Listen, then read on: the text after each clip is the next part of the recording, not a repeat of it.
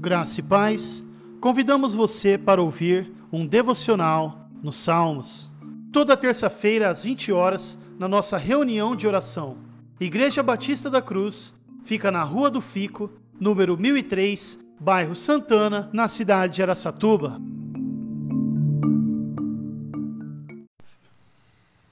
Nós estamos no segundo livro dos Salmos, que vai até o Salmo de número 72. E hoje nós estamos no Salmo de número 40. Desculpem.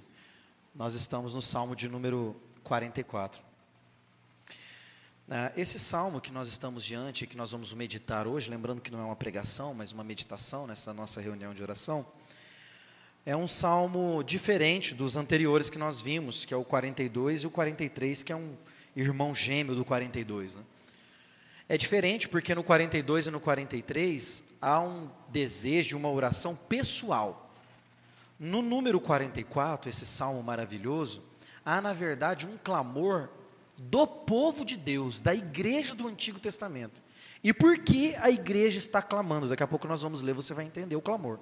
Mas eu preciso dar esse pano de fundo para você entender. O povo de Deus, aqui no Salmo de número 44, havia enfrentado uma grande derrota. Isso é algo muito importante para mim e para você. Porque há uma ideia em nós, muitas vezes, de que nós sempre venceremos, de que nós jamais tropeçaremos, de que nós jamais falharemos, de que nós jamais seremos envergonhados. Na verdade, esse salmo nos mostra totalmente o contrário disso. Que felizmente, porque Deus tem os seus propósitos, então não é infelizmente, afinal de contas, a Bíblia diz que a vontade dele é boa, perfeita e agradável, nem sempre as coisas saem como a gente quer. Mas não se engane, elas sempre saem como Deus quer. E a igreja aqui do Antigo Testamento, o povo de Deus, então, havia sofrido um grande revés. Revés esse que fez o povo ficar envergonhado você vai ver quando nós lermos aqui que o povo de Deus aqui está com vergonha. Tamanha foi a sua queda, tamanha foi o seu a sua derrota. E no salmo todo que nós veremos há um, uma espécie de dueto entre o general que representa ali o rei e os soldados. Quando nós vemos aqui o, o clamor no singular, é como se o exército todo e o povo estivesse junto, quase que marchando, e o general cantasse uma parte. E quando ele fizesse a pausa, isso daqui realmente era uma música para ser cantada, muito provavelmente com todo o povo, com toda a congregação de Israel. Depois vinha o povo todo cantando. Então, baseado nesse pano de fundo e sabendo o que aconteceu, vamos ler agora este salmo inteiro. Olha o que diz a palavra de Deus aí no Salmo 44. Ao regente do coro, masquil dos filhos de Corá. Ó Deus, ouvimos nossos próprios ouvidos. Desculpe, vamos novamente. Ó Deus, ouvimos com nossos próprios ouvidos, pois nossos pais nos contaram os feitos que realizaste em seus dias, nos tempos passados com tua própria mão expulsaste as nações para estabelecê-los. Oprimiste os povos e deste espaço para os nossos pais. E não foi pela espada que conquistaram a terra, nem foi a força deles que os salvou, mas sim tua destra e teu braço e a luz do teu rosto, porque te agradastes deles. Ó oh Deus, tu és meu rei, meu rei, envia livramento para Jacó. Por teu intermédio, destruímos nossos adversários, pelo teu nome pisamos os que se levantam contra nós, pois não confio no meu arco, nem minha espada pode salvar-me, mas tu nos salvastes dos nossos adversários e envergonhastes os que nos odeiam. Em Deus é que nos é, em, no, em Deus é que nos temos gloriado todo dia e sempre louvaremos o teu nome. Mas agora nos rejeitastes e nos humilhaste e não acompanhas o nosso exército. Fizeste-nos fugir do inimigo, e os que nos odeiam nos despojam à vontade. Tu nos entregaste para sermos devorados como ovelhas, e nos espalhaste entre as nações. Tu vendeste teu povo por nada, e não, lucra, e não lucraste com teu preço. Tu nos humilhaste diante de nossos vizinhos, fizeste de nós objeto de zombaria para os que estão ao nosso redor, puseste-nos por provérbio entre as nações, os povos meneiam a cabeça diante de nós. Estou constantemente humilhado, e meu rosto se cobre de vergonha. Diante da voz daquele que afronta e blasfema à vista do inimigo e do vingador.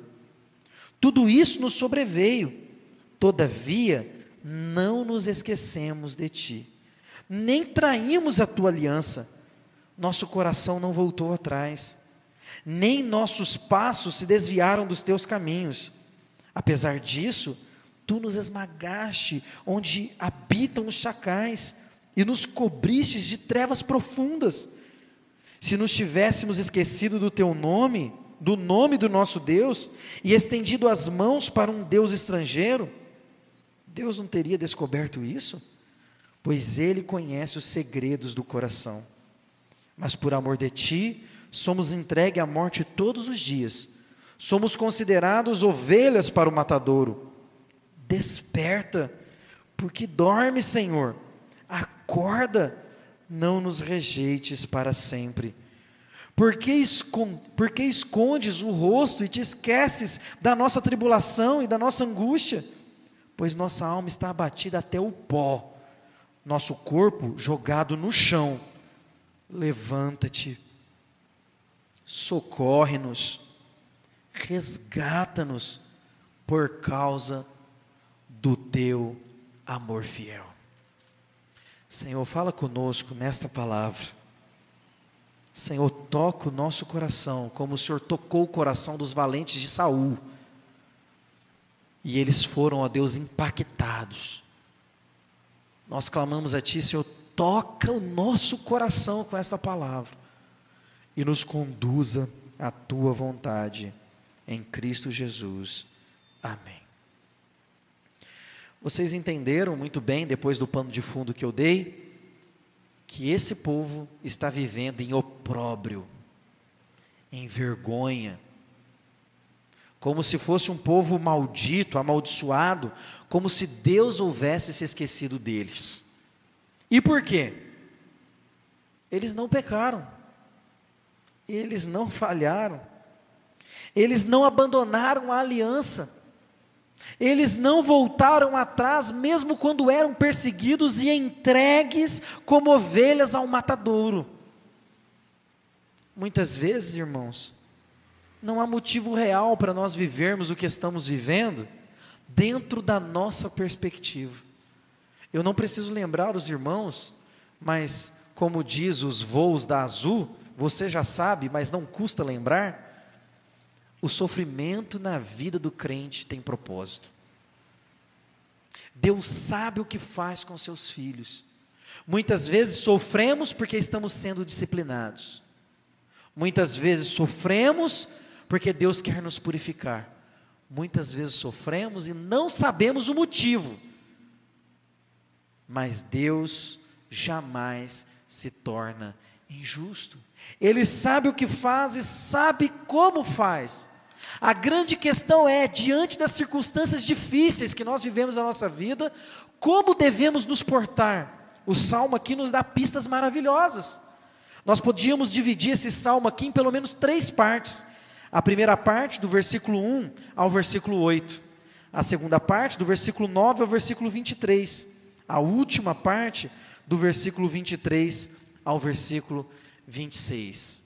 Quando você estiver enfrentando dias difíceis, dias maus, quando o seu coração estiver abalado por motivo qualquer que seja, você precisa olhar para um salmo como esse e encontrar um caminho para lidar com o sofrimento. E que caminho é esse? A primeira divisão que nós estamos fazendo do salmo, do versículo 1 ao versículo 8, nos mostra que uma boa maneira de lidar com o sofrimento presente é olhar para o passado. Eu já tenho dito muitas vezes isso daqui para vocês. Eu já tenho dito isso muitas vezes aqui para vocês. Quantos gigantes estão tombados no seu passado? Quantas vitórias Deus já te concedeu? Eu quero lembrar vocês aqui de uma das maiores vitórias que Deus nos deu. Lembra quando você ouviu o Evangelho de verdade pela primeira vez? Você deve ter ouvido muitas vezes, mas teve uma vez que a palavra de Deus foi como flecha certeira no alvo, e você percebeu que era pecador, e você sentiu a doce presença do Espírito Santo vindo sobre você.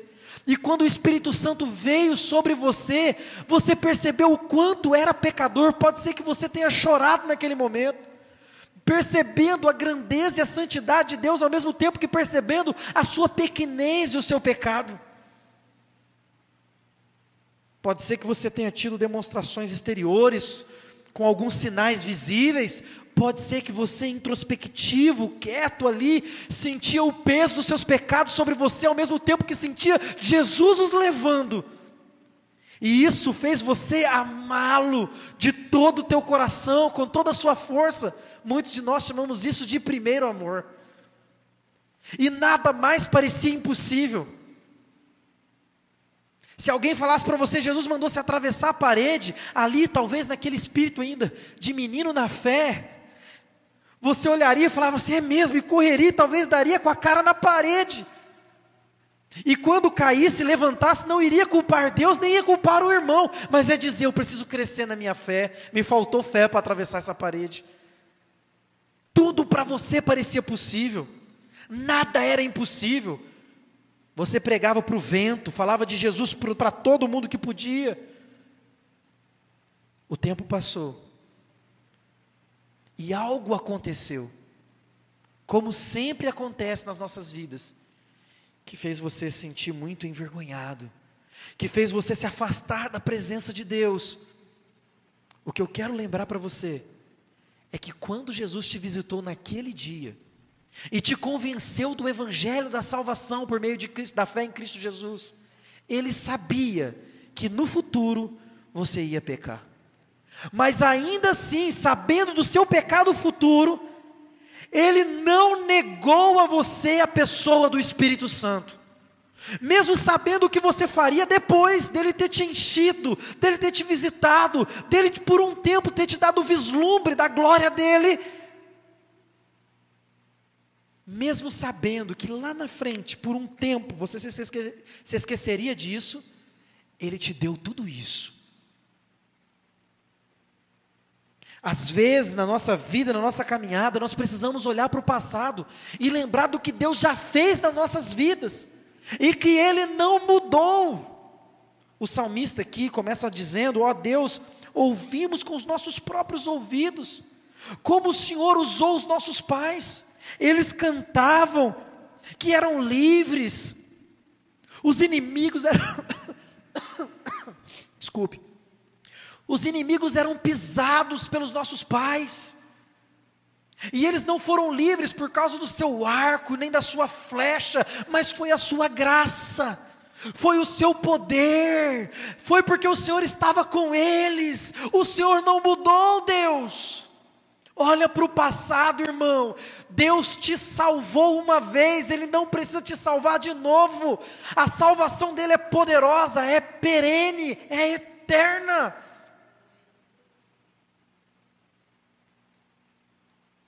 Mas muitas vezes isso não nos consola o suficiente olhar para o passado. E o que nós devemos fazer então quando o passado não nos consola o suficiente? Ir até a Deus e falar para Ele o que está em nosso coração. O que esse salmo me ensina e ensina para você é que na adversidade, na dificuldade e quando nos sentimos longe de Deus, o melhor lugar para estar é o lugar da oração.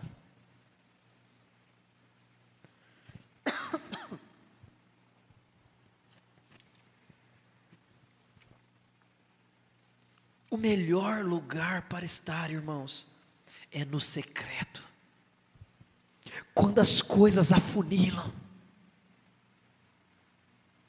quando os nossos inimigos nos rodeiam, quando nossos inimigos, olha o que diz aí do versículo 9 ao versículo 22, eles maneiam a cabeça, sabe o que é isso? É mais ou menos assim: você está passando, aí os seus inimigos fazem assim.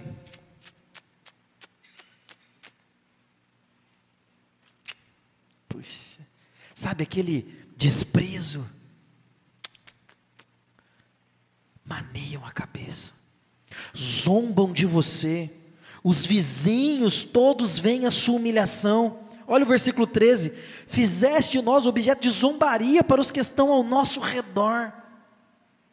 As pessoas fizeram provérbios do nossa, da nossa queda. O melhor lugar quando isso acontece é o secreto. Há inúmeras aplicações aqui para nós. O contexto dele era de perseguições e de inimigos. Mas nós somos cercados também de um inimigo, o inimigo das nossas almas. A palavra de Deus diz que o diabo anda ao derredor tentando nos tragar como um leão. Mas não só isso, o pecado também está diante de nós todos os dias. E por causa desses dois inimigos, o pecado e nós mesmos, que muitas vezes somos sabotadores, daquilo que Deus quer fazer na nossa vida, Deus está fazendo, Deus está abençoando, Deus está abrindo a porta e a gente sabota tudo. Há outros problemas causados por causa dessa, dessa tríplice é, é, é, maldição: o diabo, o pecado e nós mesmos. A consequência no casamento. Quando o casamento não vai bem por causa do nosso pecado, o pecado do nosso cônjuge quando as relações não vão bem, quando não há comunhão entre nós, não há comunhão conosco e com Deus, quando as coisas estão ruins, o melhor lugar para ir é o lugar da oração. Não devemos ir para a murmuração, não devemos ir para a maledicência e falarmos mal, não devemos entrar nessa onda pecaminosa, mas devemos sair dela e entrar no secreto. O salmista olha para o passado e fala: Senhor, tu és grande, mas isso não me é suficiente no momento. Eu estou sofrendo. No versículo 9 ele vai dizer: Mas agora nos rejeitastes e nos humilhastes, e não acompanha o nosso exército. Preste atenção, o salmista não atribui a derrota deles a Deus. Ele diz: Deus, nós perdemos porque o Senhor não estava com a gente. O que ele está dizendo para Deus não é que Deus é culpado, mas é que eles estão se achegando a Deus. Você vai lembrar, nós pregamos nesse domingo Zacarias, e um dos versículos poderosos do profeta Zacarias é: Achegai-vos a mim, e eu me achegarei a vós outros. O que o salmista está fazendo aqui é exatamente isso: é se achegando a Deus, falando, Senhor, nós estamos perdendo, as coisas estão ruins, porque o Senhor não está mais com a gente. Versículo 11, versículo 10: Fizeste-nos fugir do inimigo. Antes, Senhor, no passado nós avançávamos, pisávamos eles, porque o Senhor era com a gente, mas agora a gente teve que sair correndo. E os que nos odeiam estão nos roubando à vontade. Versículo 11: tu nos entregaste para sermos devorados. O Senhor nos vendeu e o Senhor não está tendo lucro nenhum com isso. O Senhor nos vendeu porque não nos quer mais contigo. Versículo 13: Tu nos humilhaste diante dos nossos inimigos. Versículo 14: Puseste-nos por provérbios entre as nações, eles maneiam a cabeça. Versículo 15: Estou constantemente humilhado, e meu rosto se cobre de vergonha. Sabe o que é meu rosto se cobre de vergonha? É quando queima de vergonha. Já sentiu isso? Quem é bastante tímido sente isso com constância, né? Constantemente sente isso, né? Queimando, queima a orelha, queima tudo, meu rosto se cobre, eu estou envergonhado. Versículo 16: Diante da voz daqueles que afrontam e blasfemam, à vista dos inimigos e do vingador. Versículo 17: Tudo isso nos sobreveio. Aqui na sequência ele ainda está orando mas eu não vou te abandonar, Senhor. Tudo isso veio sobre nós, mas a culpa não é sua, Deus. Tudo isso veio sobre nós, mas nós estamos guardando a aliança. Tudo isso sobreveio sobre nós, mas nós nos permaneceremos fiéis. Versículo 18. Não nos esquecemos de ti, nem traímos a tua aliança. Versículo 18. Nosso coração não voltou atrás, nem nossos passos se desviaram dos teus caminhos. Versículo 22 mas por amor de ti somos entregues à morte todos os dias, somos considerados ovelhas para o matador. Ele está dizendo assim: estamos sendo esmagados, estamos sendo feridos, estamos sendo afrontados, maneiam a cabeça para nós, nos humilham, todos estão vendo a nossa humilhação, mas nós vamos mudos como ovelha para o matador, por amor do teu nome, como está escrito lá em Romanos capítulo 8, verso 36 que é uma repetição desse salmo. Mas por amor de ti, somos entregues à morte todos os dias. Somos considerados como ovelhas mudas para o matador. Então, se de um lado eu preciso olhar para o passado, às vezes isso não vai ser suficiente, eu preciso olhar para o presente. Primeiro você deve focar no passado e lembrar que Deus não muda, porque isso vai fazer você ter esperança de que algo bom pode chegar. Depois você precisa encarar a realidade. A realidade não é boa. A realidade é terrível. Foca no presente. E perceba o quanto isso é inacreditável. Essa tragédia nacional que o povo de Deus está vivendo. E por último, a terceira divisão, versículo 23 ao versículo 26. Você precisa focar na história futura. Ah, irmãos, nós somos crentes, e o passado não nos animar, e o presente não nos animar, o futuro precisa nos animar, porque o futuro é glorioso. E olha o que ele vai dizer, versículo 23. Desperta, porque dorme, Senhor, acorda, não nos rejeite para sempre. Acaso Deus dorme, irmãos? Não, o que ele está fazendo aqui é clamando. Você sabe o que é clamor? Você vai saber o que é clamor quando o seu filho estiver doente. Aí você vai saber o que é clamor. Você vai saber o que é clamor quando os médicos desenganarem a sua esposa. Você vai saber o que é clamor quando todos se voltarem contra você e você sentir dores terríveis, não conseguir dormir nem comer. Aí você vai saber o que é clamor.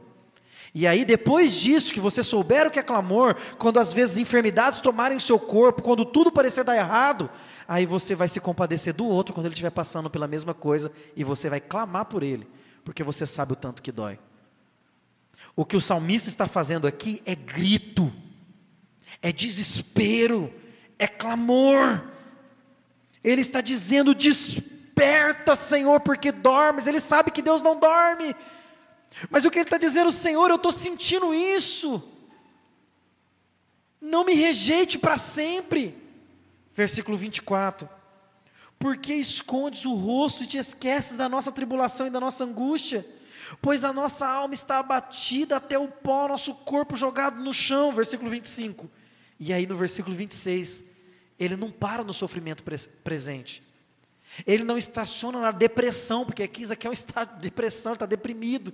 Ele não, não, não estaciona na depressão, ele não estaciona no calabouço, ele não estaciona a sua alma na tristeza, na angústia e no pecado, e na ignomia, e na maldição, e na vergonha, e no desprezo dos outros. Ele não estaciona ali, ele olha para frente, ele ora para o futuro. E no versículo 26 ele diz: Levanta-te, socorre-nos, resgata-nos, por causa do teu amor fiel. Irmão, essas palavras que ele está usando aqui, são palavras poderosas. Socorre-nos tem a ver com salvação.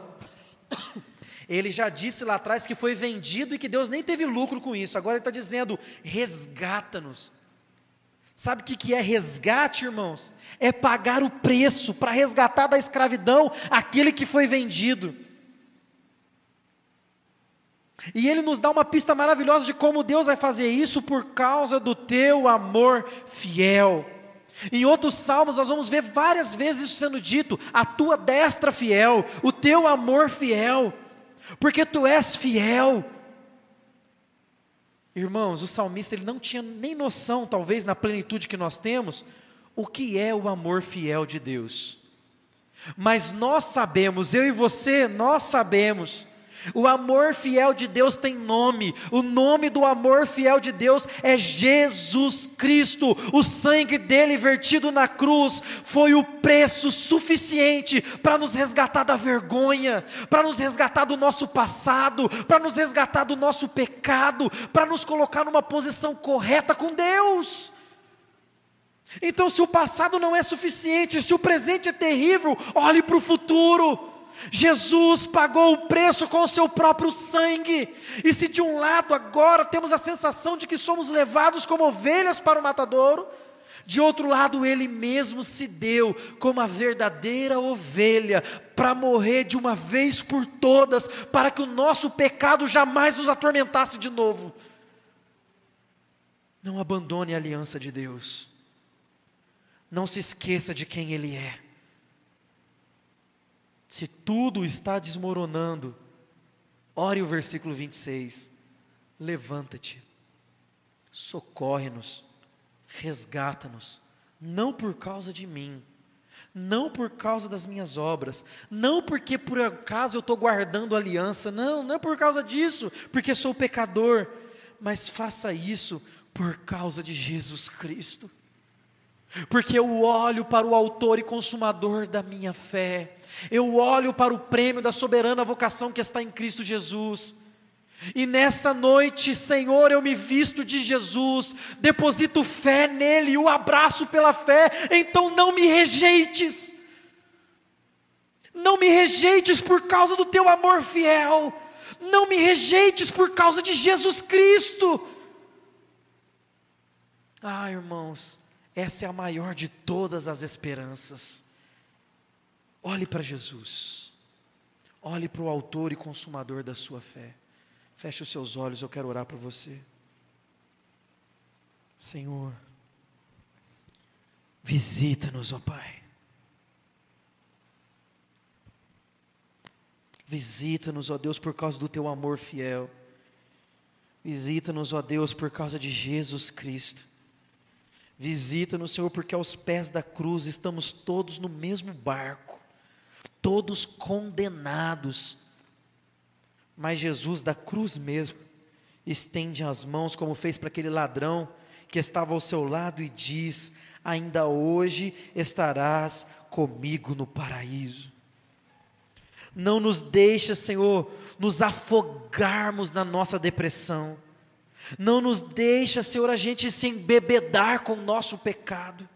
Não nos deixa, Senhor, ficarmos como cego, tateando, tentando te encontrar. Ó oh, Deus, não se esqueça de nós para sempre.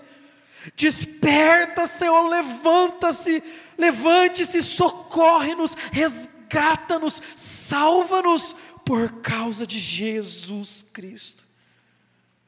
Nossa fé é fraca, é pequena, nossas obras, Senhor, são totalmente rejeitadas diante de Ti mas nessa noite clamamos pelo nome, pelo sangue de Jesus Cristo. Tira todo o peso, tira todo o fardo, tira todo o medo, tira toda a angústia, tira, Senhor, toda a sensação de desprezo e mostra-nos a verdade. E a verdade é Jesus Cristo. Nós oramos e agradecemos, porque sabemos que Ebenezer até aqui o Senhor nos tem ajudado. Oramos em nome de Cristo Jesus. Amém e amém. Glória a Deus.